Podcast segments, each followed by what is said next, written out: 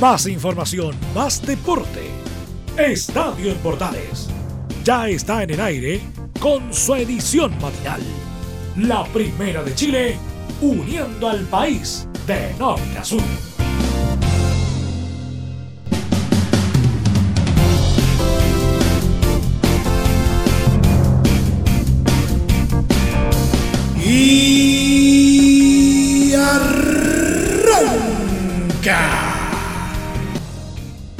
Señoras y señores, muy buenos días, bienvenidos una vez más. Definitivamente el fútbol está viviendo su propia telenovela.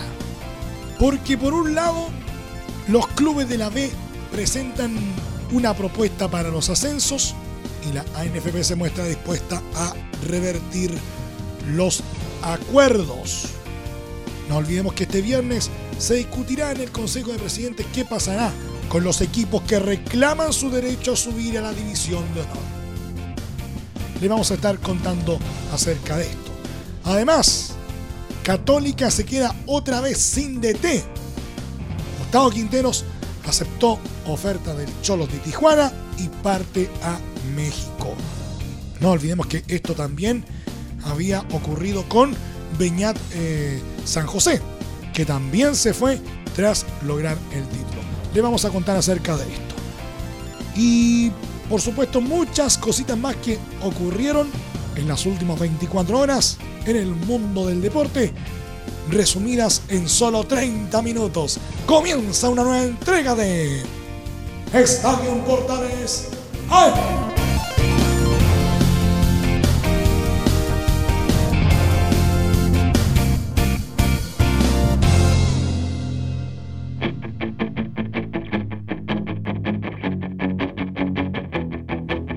Desde el mate central de la Primera de Chile, les saluda Emilio Freixas. Como siempre, un placer acompañarles en este horario. La ANFP dio por finalizada la temporada 2019 sin ascensos ni descensos.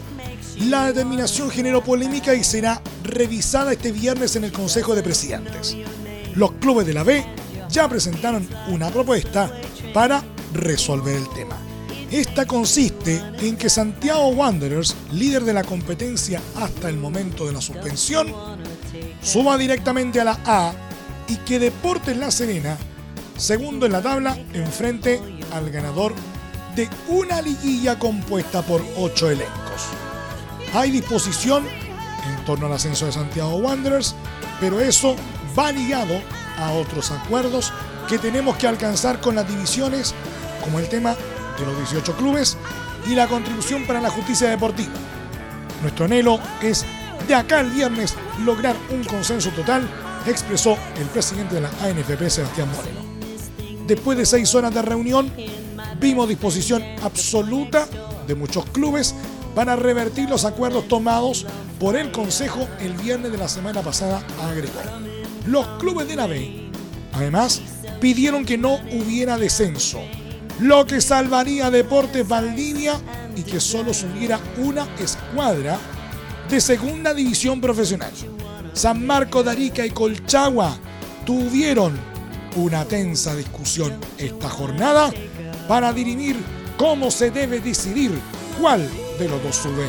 Es un tema que está en definición todavía, Cerro Moreno. El viernes será un día clave e histórico para el fútbol nacional.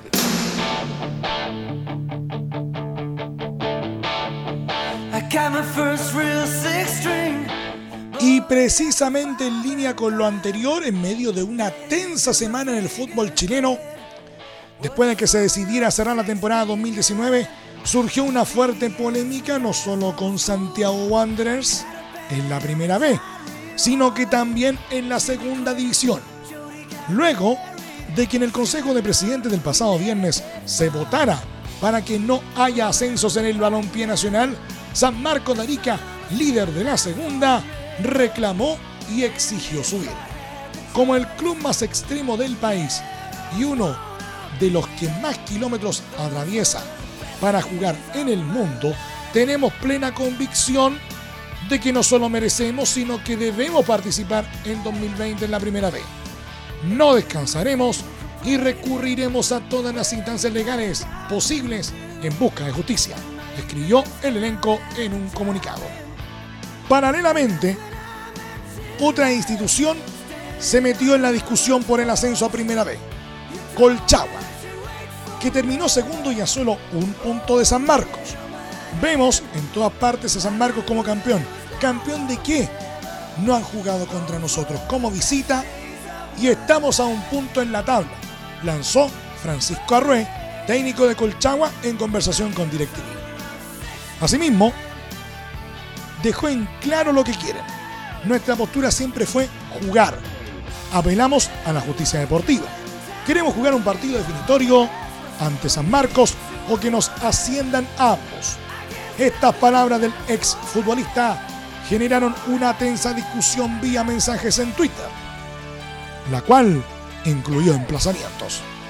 ¿Sabrá don Francisco Arrué que nuestros jugadores fueron finiquitados hace tres días y que ya están en sus casas, incluyendo nuestro central titular uruguayo? Respondió San Marcos a través de su cuenta oficial en la red social. Pero no quedó en eso, ya que Colchagua respondió por el mismo medio. Amigos de San Marcos, solo se pide justicia.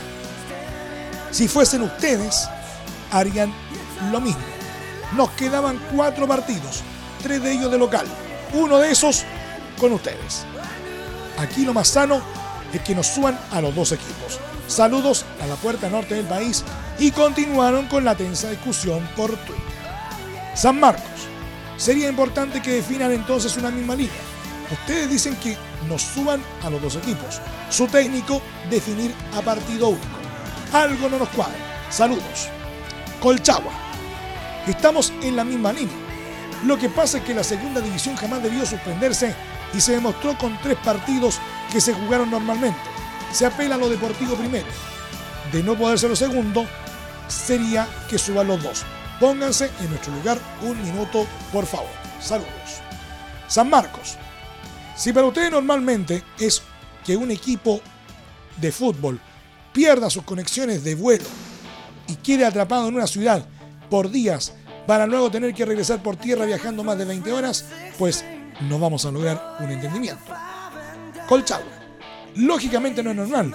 Tuvieron la mala suerte que justo después del partido con Marinar empezó todo el estallido social y en Santiago se suspendió todo. Pero al pasar las semanas, las cosas fueron mejorando. Ahora, ¿qué solución piensan ustedes que sería la mejor? A este último mensaje, San Marcos no respondió, pero siguen con su postura clara de ascender sin necesidad de jugar un partido definitorio completamente diferente a lo que piensan en Colchagua, que tampoco ceden. Nosotros encantados de jugar el partido definitorio y donde ellos gusten. Estoy dispuesto a sacrificar la localía para que esto se defina en una cancha de fútbol y 11 contra 11. Si ellos ganan, los aplaudiremos y reconoceremos su triunfo. Si es al revés, daremos una tremenda alegría a la gente de la región, señaló a Emol Jorge Salazar, presidente de Colchagua. Cabe recordar que tras el último consejo, la ANFP señaló que el tema de la segunda no se había tocado, pero varios clubes se manifestaban a favor de que haya al menos un ascendido en esa categoría.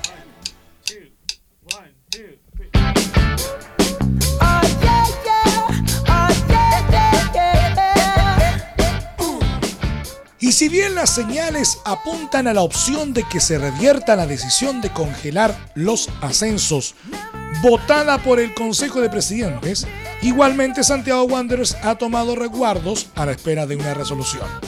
Uno de ellos fue acudir a la justicia para intentar cambiar lo determinado en la ANFP.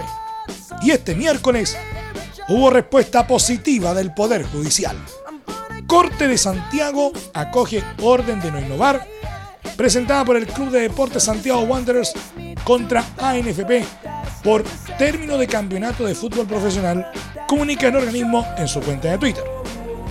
El club solicita mantener su derecho a ser proclamado campeón y ascender de división, se agrega. Este dictamen le mete presión a la NFP. ¿Por qué? Significa que ellos tienen dos opciones. Dar a Wanderers campeón o mantener todo tal como está y esperar la resolución final de la justicia.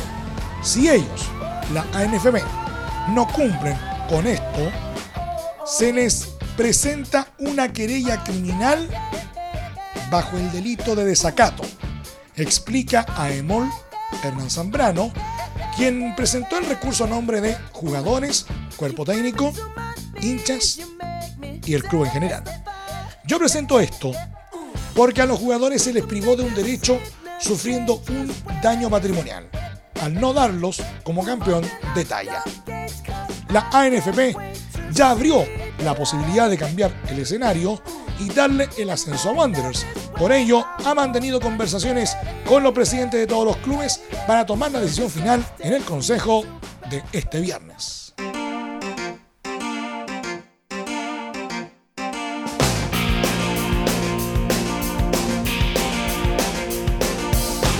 Y la historia se repite. Pese a conseguir el título, el técnico Gustavo Quinteros había puesto en duda su continuidad en Universidad Católica. La crisis social que provocó el cierre anticipado del torneo lo tenía preocupado. Aún hay incertidumbre de si se podrá jugar el 9 de enero, por lo que llega oferta formal de otro club, por supuesto que la analizaré, lo que no quiere decir que me vaya, pero hay muchas cosas que analizar, dijo el pasado lunes. Una de esas ofertas era del Cholo de Tijuana. Quinteros finalmente aceptó y se irá al fútbol mexicano. El ex seleccionador de Ecuador y Bolivia tuvo una campaña impecable. En el torneo nacional ganó 16 partidos, empató 5 y solo perdió 3. Obtuvo además la Supercopa y llegó a semis de la todavía inconclusa Copa Chile. Su única deuda fue no pasar de la fase de grupos en la Libertadores. Con la salida de Quinteros, la dirigencia de los Cruzados tendrá que salir a buscar técnico después de un título por segundo año consecutivo. Peñat San José partió a Emiratos Árabes Unidos luego de obtener el torneo de 2018. El tiempo apremia la ANFP quiere que el campeonato 2020 empiece el fin de semana del 24 de enero y el día 9 del mismo mes, en principio, se jugaría la semifinal pendiente de Copa Chile.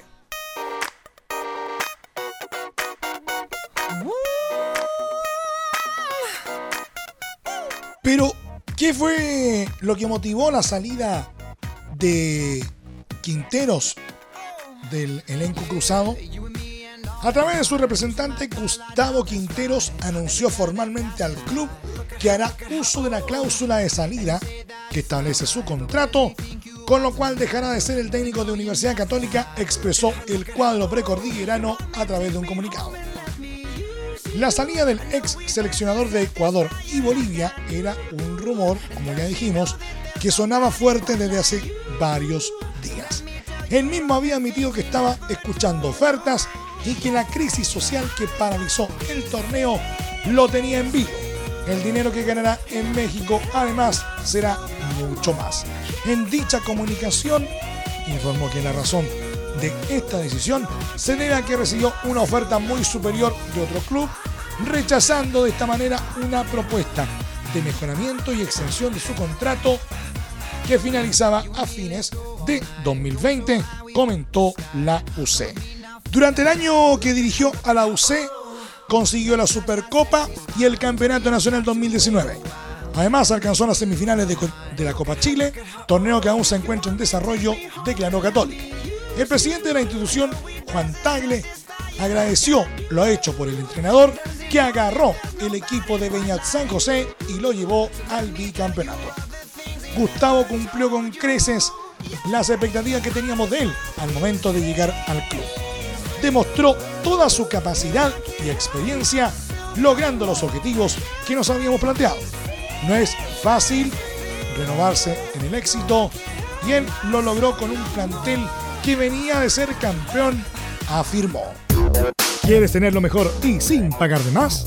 Las mejores series de televisión, los mejores eventos deportivos, equipo transportable, películas y series 24/7 Transforma tu TV a Smart TV. Llama al 973-718989. Twitter arroba panchops. ¿Necesitas promocionar tu marca o producto? Anunciar en la primera de Chile es rápido, fácil, con cobertura nacional y no cuesta tanto. Contáctanos al correo comercial arroba radioportales.cl. Tenemos una propuesta a tu medida, porque en la Portales te queremos escuchar. Entre Marco Grande y Marco Chico, media vuelta y vuelta completa. Escuchas Estadio en Portales en la Primera de Chile, uniendo al país de norte a sur.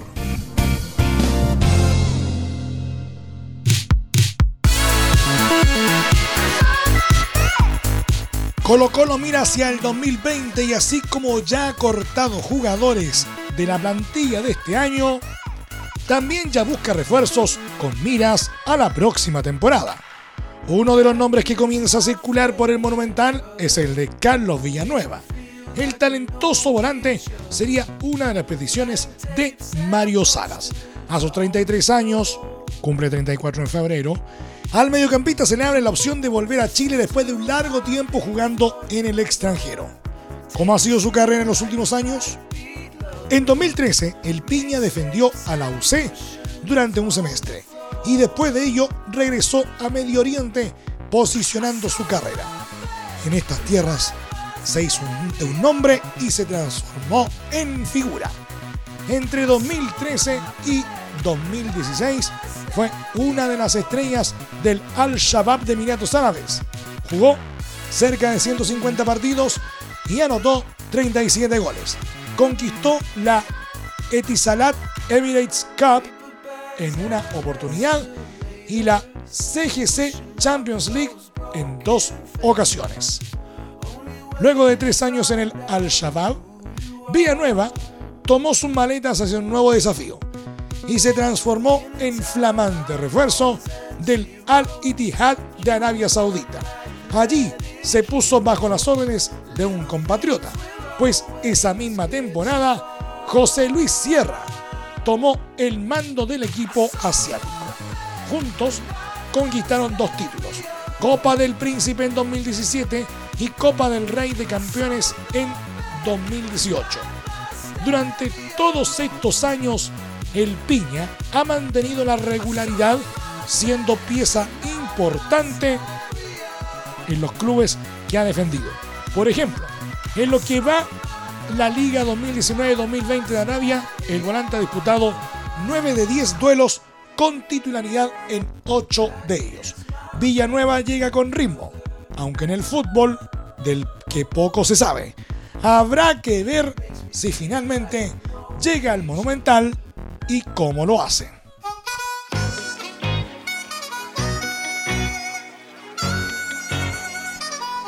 Universidad de Chile ya piensa en el 2020. Bajo ese escenario comenzaron las partidas y uno de los casos más emblemáticos en dejar la institución fue Johnny Herrera. Tras más de 16 años defendiendo el arco azul, el meta se va por la puerta chica y todo apunta a que ahora el uno bajo los tubos será el argentino chileno Fernando de Paul.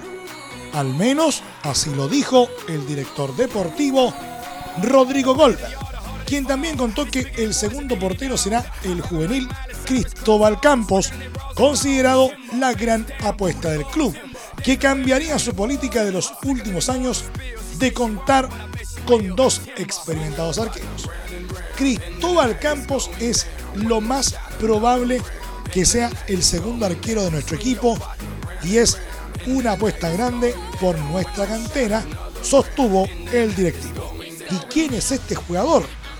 Campos tiene 19 años y ya este 2019 fue parte del plantel de honor, siendo suplente en algunos partidos, tanto del torneo nacional como de la Copa Chile. Cuando Herrera estuvo lesionado y ante la ausencia de Gonzalo Collao, el oriundo de Lonquén, ingresó a las citaciones bajo el mando de Alfredo Arias. No siento presión por reemplazar a Johnny. Estar con el primer equipo es algo importante y me preparo cada día para eso. Mi sueño es debutar y quedarme en la U, decía hace un tiempo en entrevista con el diario La Cuarta. El joven guardaballas ha sido miembro constante de las selecciones inferiores de Chile e incluso estuvo presente en el Sudamericano Sub-20 de este año, aunque no vio minutos. En su currículum también destaca un paso por Europa, ya que estuvo un tiempo a prueba en el Sporting de Lisboa de Portugal cuando tenía 17 años. Ahora, tras la partida de Rena, Campos espera que Azul Azul y Hernán Caputo mantengan la confianza en él para quedarse con el puesto de segundo arquino y pelearle en lugar de titular a De Paul.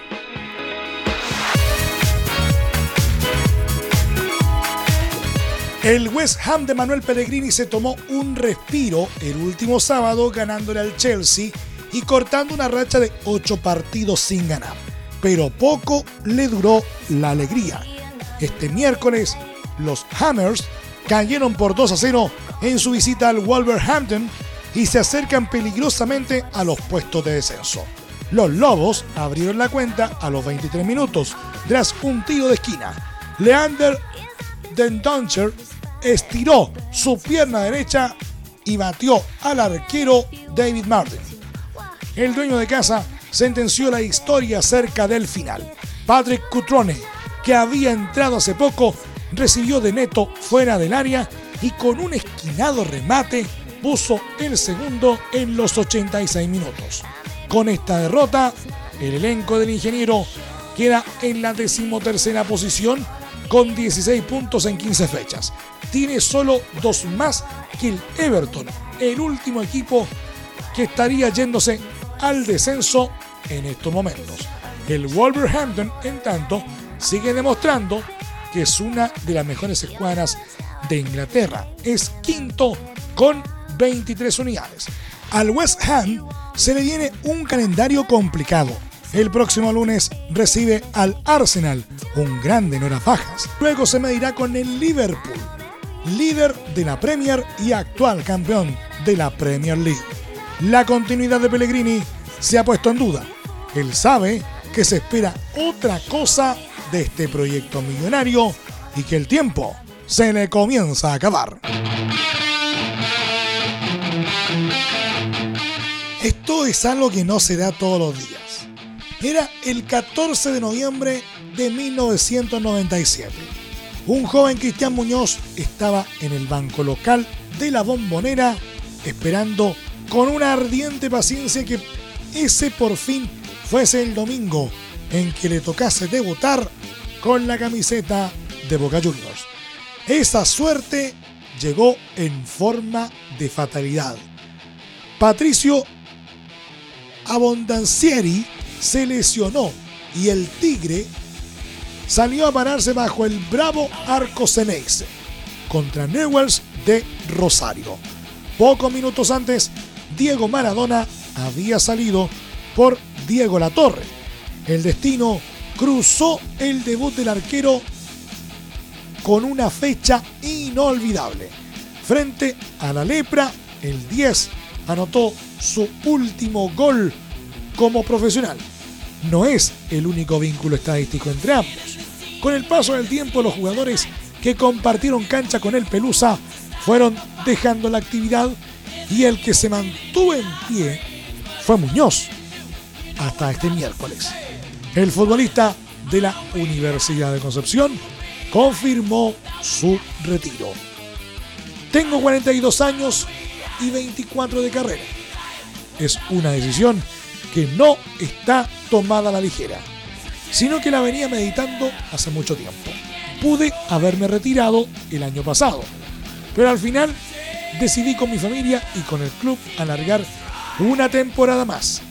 Yo soy un afortunado porque he llegado en muy buen estado físico, sin lesiones graves, pero hay que decir que a los 42 años, cuando uno se golpea, el cuerpo lo siente de otra manera.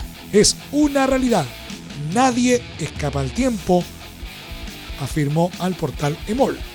Muñoz hace una pausa y echa a rodar la cinta en su memoria. Aparecen nombres, imágenes y colores musicalizados por el rugir salvaje de los estadios.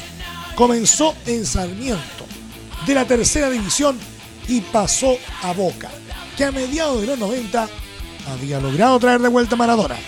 El astro, con su aura de héroe maldito, vivía sus horas más oscuras. Pero ese no era impedimento para que fuese adorado con devoción. Era una superestrella. Yo era muy joven y me limitaba a verlo, a admirarlo. En aquel entonces la relación de los mayores con los jóvenes no era tan cercana como es hoy. Era impresionante lo que representaba. Se juntaban miles de personas solo para ver los entrenamientos. Un día me invitó a practicar penales. Es una de las lindas anécdotas que me tocó vivir con él. Evoca el tigre.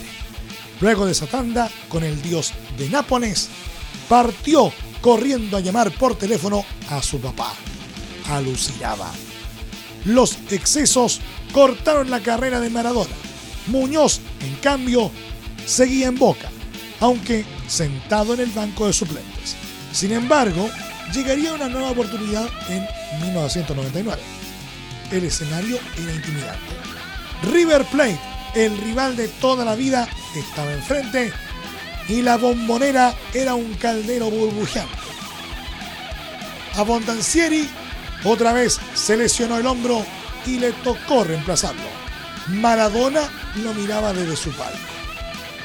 Finalmente fue 2 a 1 para el cuadro Oro y Cielo. Lo de Muñoz fue muy bueno. Le dio seguridad al arco en un momento caliente del partido. Jugó un fenómeno, lo elogió el crack una vez finalizado el encuentro. Ese momento de gloria no tuvo continuidad en el tiempo.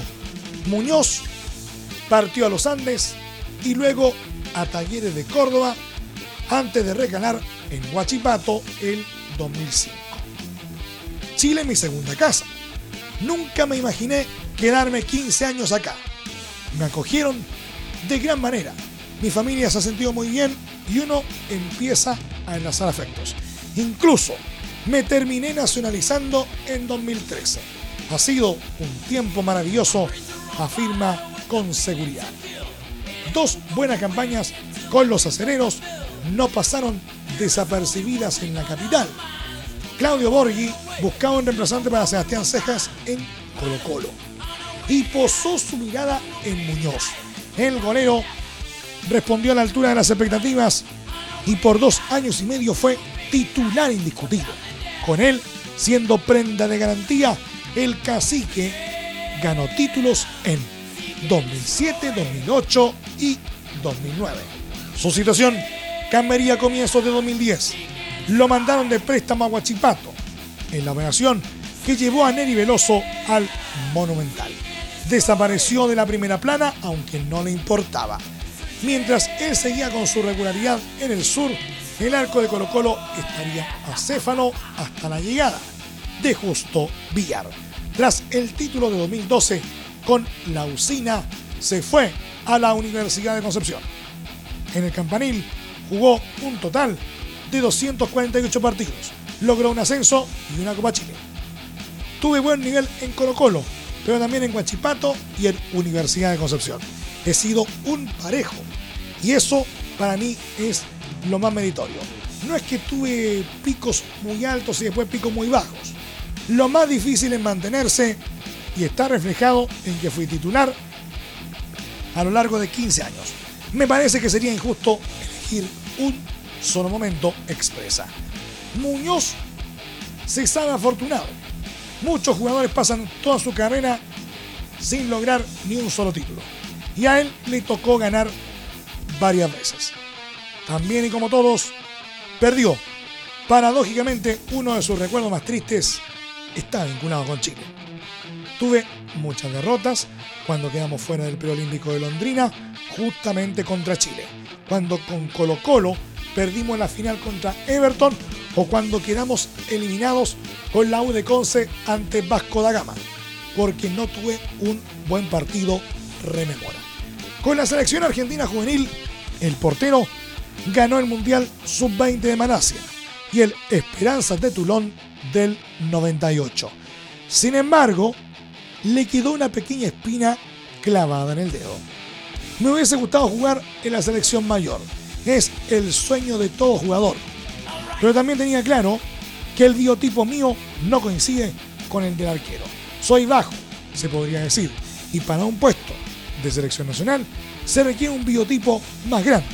Yo estaba en desventaja y sabía que era muy difícil poder lograr ese sueño manifiesta. Ya no será. Su etapa como jugador terminó y volverá a Argentina a recuperar tiempo con sus padres y amigos. Seguramente se convertirá en preparador de arqueros. A los jóvenes que entrene les podrás contar que jugó con uno de los mejores futbolistas de todos los tiempos.